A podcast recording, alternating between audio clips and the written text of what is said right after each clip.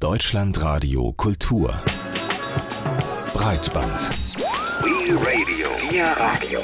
Medien und digitale Kultur.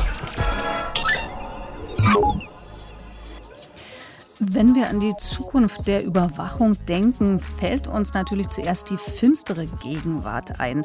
Das Ausmaß der Überwachungen, das uns die Snowden-Leaks enthüllt haben, war schon überraschend. Ich meine, einige Menschen hatten schon etwas geahnt, darunter Hacker, die sowieso als paranoid gelten, was Computersicherheit angeht, aber das war die Ausnahme. Jedes Jahr gibt es so ein Treffen der Hackerinnen und Hacker, wo vorausgesagt wird, welche Sicherheitslücken und Überwachungstechniken uns in Zukunft erwarten. Der Chaos Communication Congress, der zwischen den Jahren in Hamburg stattfand. Ja, früher konnte man die Vorträge auf dem Kongress als paranoide Überwachungsalbträume abtun, aber im Jahr 1 nach Snowden ist wohl klar, die hatten recht mit allem. Was natürlich bedeutet, was immer auf dem aktuellen Chaos Communication Kongress vorhergesagt wird, muss eigentlich wahr sein. Oder zumindest zumindest wird es sich lohnen, genau darüber nachzudenken. Und deswegen war ich auf dem Kongress zu Gast und habe versucht herauszufinden, was uns im Bereich der Überwachung vielleicht zukünftig erwartet. Dieses Jahr gibt es kein Motto, denn wir sind sprachlos und leer. Es gibt keine Parole, die stark genug ist, zu beschreiben, was in uns vorgeht. Die Suche nach Zukunftsvisionen auf dem Chaos Communication Congress beginnt mit einem Dämpfer. Tim Pritloff, deutscher Vorzeige-Podcaster und langjähriges CCC-Mitglied, ist in der Eröffnungsansprache etwas, das man von Hackern gar nicht gewohnt ist. Sprachlos. Auch Frank Rieger, einer der Pressesprecher des Chaos Computer Clubs, zeigt sich überwältigt und will sogar den Beruf wechseln. Ach, vielleicht nicht doch Gärtnern oder so oder Tischlern oder so.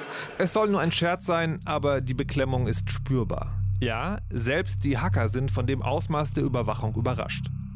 Ein Ergebnis, das hier auf dem Kongress klar wird, während bisher nur die verwendete Software und die Kommunikationswege Angriffsziele für Überwachung waren, müssen wir in Zukunft davon ausgehen, dass uns auch unsere Hardware überwacht und ausspioniert. Wir leben einfach in so einer Zeit, wo diese ganzen Chips einfach viel zu billig geworden sind. Man kann sie überall einbauen, nicht nur in Bügeleisen, sondern auch in Netzteile. Frank Rieger spielt im Vortrag Security Nightmares auf zwei Fälle aus dem vergangenen Jahr an. Bei dem einen geht es um Bügeleisen, die mit WLAN-Chips versetzt sind, die wiederum automatisch in drahtlose Netzwerke einbrechen. Bei dem anderen Fall geht es um Handynetzteile, die über den USB-Stromanschluss das angeschlossene Mobiltelefon hacken. Und diese Art der Angriffe wird auch schon ausgenutzt. Von wem? Natürlich dem US-amerikanischen Geheimdienst NSA. Das hier ist ein USB-Zusatzgerät namens Cottonmouth. Es erstellt eine drahtlose Verbindung zu einem Zielnetzwerk und hat die Fähigkeit, Schadsoftware einzuschleusen. Die NSA hat einen regelrechten Katalog von solchen Hardware-Schnüffelgeräten, neben spionierenden USB-Steckern zum Beispiel auch kleine Geräte für Monitorkabel, die per Bestrahlung das angezeigte Bild verraten, aus bis zu über 12 Kilometern Entfernung. Es ist der Journalist und Hacker Jacob Applebaum, der zusammen mit dem Spiegel diese Spionagegeheimnisse veröffentlicht hat. Auf dem Kongress präsentiert er seine Erkenntnisse und macht klar, fremder Hardware kann man nicht mehr trauen und der eigenen auch nicht. Die Unantastbarkeit des Postsystems wurde verletzt. Nicht nur, dass die US-Post alle Daten sammelt und speichert, sie verändert die Post. Jedes Mal, wenn du bei Amazon oder irgendwo im Netz was kaufst, besteht die Möglichkeit, dass sie dein Paket nehmen und es verändern. Es gehört also anscheinend zum Standardrepertoire des Geheimdienstes, Hardware-Lieferungen abzufangen und Spionagetechnik einzubauen.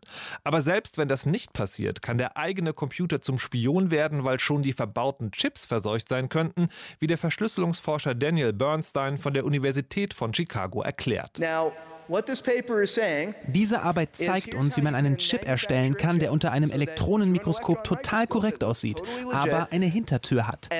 Sie sagt, alles, was Intel öffentlich getan hat, um die Zuverlässigkeit des Zufallszahlengenerators zu bestätigen, könnte fehlerhaft sein. Und Intel ist nicht in der Lage, das zu bemerken. Zuverlässige Zufallszahlengeneratoren sind ein grundlegendes Element starker Verschlüsselung. Bei den Chips, um die es hier geht, handelt es sich auch nicht um irgendwelche Hardware, sondern um Teile für Intel-Prozessoren, die millionenfach weltweit in den PCs verbaut werden, die wir alle benutzen. Tanja Lange, Kryptographie-Professorin der Universität Eindhoven, sieht genau in solchen Sicherheitslücken die größte Gefahr für verschlüsselte Kommunikation. Ja, Horrorvision. Egal wie gut wir unsere Krypto machen, dass da schon was auf den Prozessoren drauf sitzt als Backdoor, sodass es nichts ausmacht, ob es verschlüsseln oder nicht. Dass da also eine Hintertür in den Prozessor eingebaut ist, die entweder den Schlüssel woanders hinspeichert oder sogar den Datenstrom abliefert. Halten wir also fest, unsere Hardware spielt gegen uns. Entweder wird sie entsprechend präpariert oder schon die Bauteile sind absichtlich oder unabsichtlich fehlerhaft. In dieser Horrorvision sind all unsere Daten frei zugänglich und werden natürlich auch gesammelt. Vielleicht sind aber die anfallenden Datenmengen einer Totalüberwachung so groß, dass sie unmöglich verarbeitet werden können? Auch diese Hoffnung wird auf dem Chaos Communication Congress zunichte gemacht von Linguistikprofessor Joachim Charlotte, der an der vollautomatischen Auswertung von Texten forscht. Ja, je mehr, desto besser weil äh, wir suchen natürlich äh, nach Mustern in Texten. Ja? Und äh, Muster kann man umso besser erkennen, je mehr Texte man hat. Und äh, wenn man Muster hat, kann man wiederum auch berechnen, was sind denn die, die, Texte, die am stärksten abweichen von diesen Mustern. Die Algorithmen unterscheiden also automatisch zwischen normal und unnormal oder sollte man eher sagen zwischen normal und verdächtig?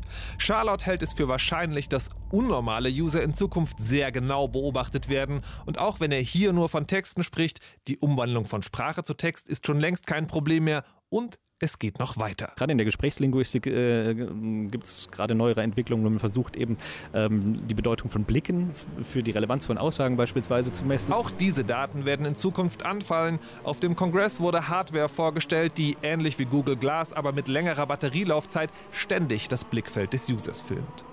Der Chaos Communication Congress zeigt also, der Vergleich mit Orwells Klassiker 1984 ist längst überholt.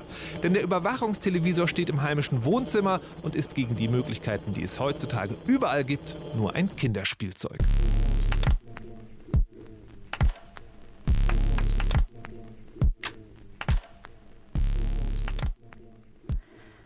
Das war ein Rückblick auf den Chaos Communication Kongress.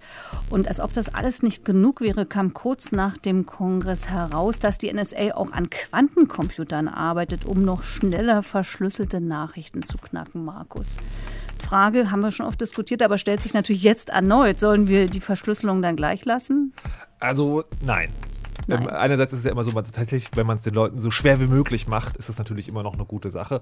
Und dann wird ja tatsächlich nicht nur an neuen Überwachungstechnologien gearbeitet, sondern auch an neuen Verschlüsselungstechnologien. Ich habe zum Beispiel im O-Ton war sie auch Tanja Lange aus der Universität Eindhoven, die arbeiten an einem System, das Kryptographie nicht nur sicher macht, sondern auch einfach anwendbar, also auch für Programmierer, sodass wir alle davon sozusagen profitieren. Das heißt, dass starke Verschlüsselung in Zukunft doch noch wieder angewendet werden kann. Das ist schon eine gute Idee weiterhin. Es ist also ein Katz- und Maus-Spiel, aber schon auch weiterhin. Das könnte man sagen, ja. Man muss nur schnell genug rennen.